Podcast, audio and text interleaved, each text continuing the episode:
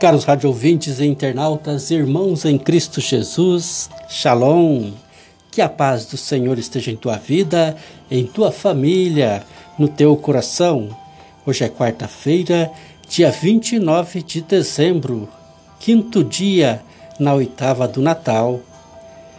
Eu quero convidar você para, junto comigo, meditar a palavra de Deus. Faça uso da Deus conosco dia a dia que é um excelente subsídio para nós ministros e equipe de liturgia para preparar bem as nossas celebrações. Maria e José vão ao templo de Jerusalém e, conforme o costume judaico, apresentam Jesus.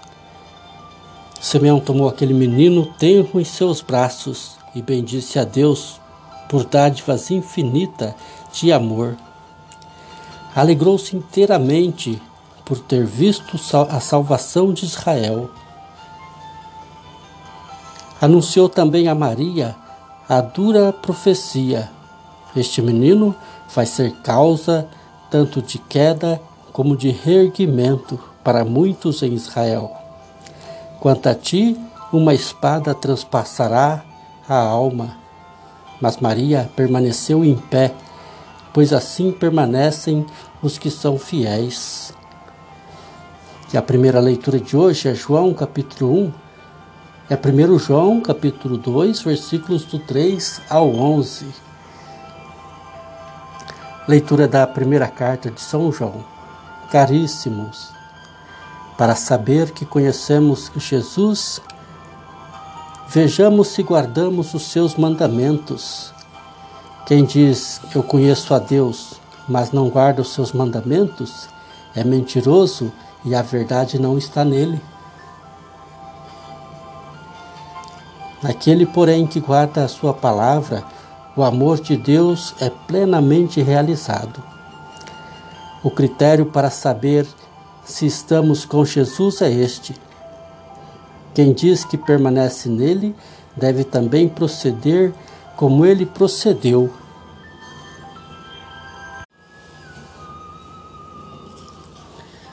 Caríssimos, não vos comunico um mandamento novo, mas um mandamento antigo que recebestes desde o início. Este mandamento antigo é a palavra que ouvistes. No entanto, o que vos escrevo é um mandamento novo, que é verdadeiro nele e em vós, pois que as trevas passam e já brilha a luz verdadeira. Aquele que diz estar na luz, mas odeia o seu irmão, ainda está nas trevas. O que ama o seu irmão permanece na luz e não corre perigo de tropeçar. Mas os que odeiam o seu irmão está nas trevas, caminha nas trevas e não sabe aonde vai, porque as trevas ofuscaram os seus olhos. Palavra do Senhor, graças a Deus. O salmo responsorial é o salmo 95. Os céus se rejubilem e exulte a terra. Cantai ao Senhor Deus um canto novo, cantai ao Senhor Deus, ó terra inteira.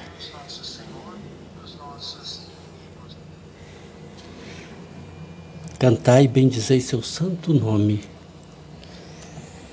Dia após dia anunciai sua, sua salvação, manifestai sua glória entre as nações e entre os povos do universo seus prodígios.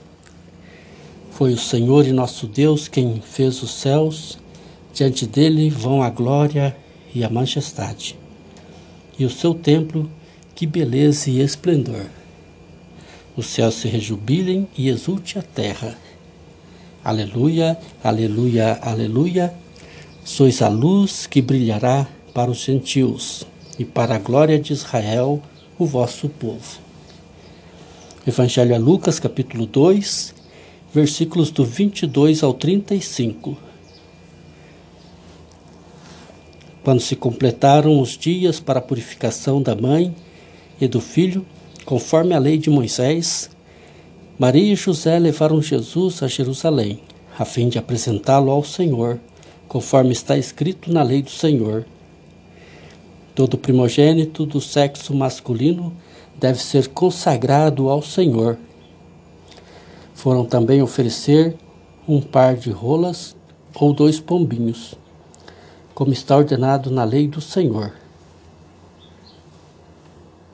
Em Jerusalém havia um homem chamado Simeão, o qual era justo e piedoso e esperava a consolação do povo de Israel.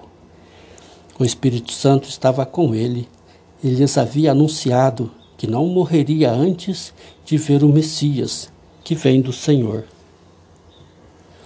Movido pelo Espírito, Simeão veio ao templo. Quando os pais trouxeram o menino Jesus para cumprir o que a lei ordenava, Simeão tomou o menino nos braços e bendisse a Deus. Agora, Senhor, conforme a tua promessa, podes deixar teu servo partir em paz, porque meus olhos viram a tua salvação, que preparaste diante de todos os povos, luz para iluminar as nações e a glória do teu povo, Israel. O pai e a mãe de Jesus estavam admirados com o que diziam a respeito dele.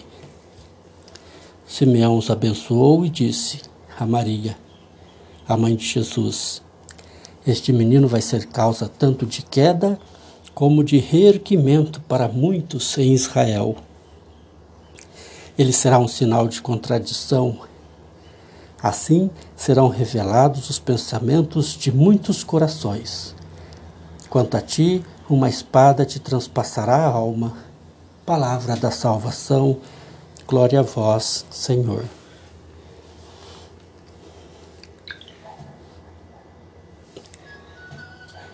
Irmãos e irmãs, Maria e José tinham recebido diretamente de Deus a revelação do mistério da encarnação e da missão redentora de Jesus. Ficavam, porém, admirados com o que diziam a respeito dele. Os pastores que o foram ver na gruta e no templo, Simeão e Ana, por mais que saibamos sobre Deus e seus planos, sempre poderemos aprender um pouco mais ouvindo nossos irmãos na comunidade. É escutar, dialogar, usar de muita misericórdia em nossos dias dias.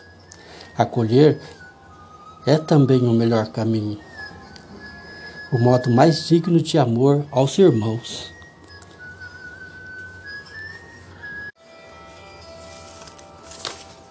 Em uma música do Padre Zezinho, ele diz assim: Amor que é amor nunca morre, me disse um amigo. Para sempre eu guardei a lembrança do que ele falou.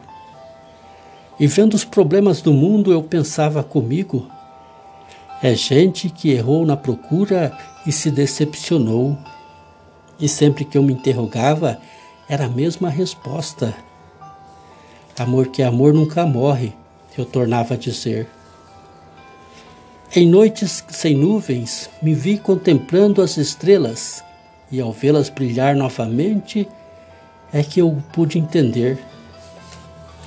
Amor que é amor nunca morre, mas pode este de fato se dar, que as nuvens escuras do tempo, por tempo sem fim, não os deixem brilhar.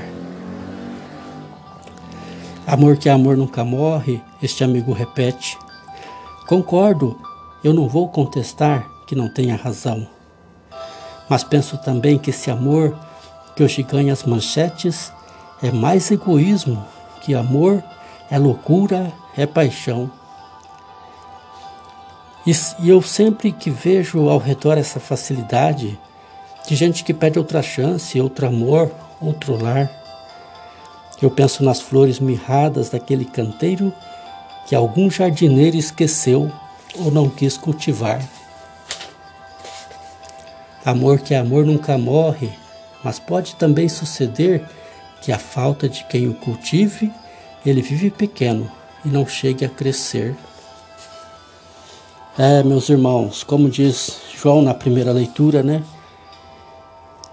Só amamos de verdade quando entendemos que Deus nos amou por primeiro, quando vivemos o mandamento do amor. Que Deus nos abençoe ao longo deste dia.